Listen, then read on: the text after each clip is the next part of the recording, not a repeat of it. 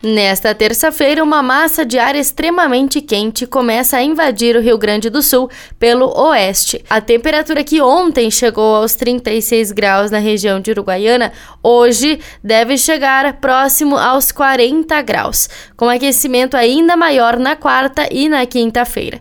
No leste e no nordeste do estado, a tarde será quente, mas sem calor muito intenso. O aquecimento mais forte e generalizado ocorrerá ocorrerá no final de semana.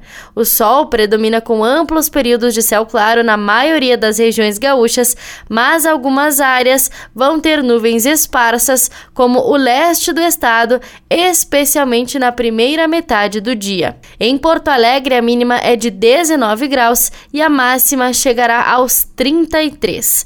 Na Serra Gaúcha, as temperaturas vão variar entre 13 e 30 graus. Da central de conteúdo do grupo RS com repórter Paula Bruneto.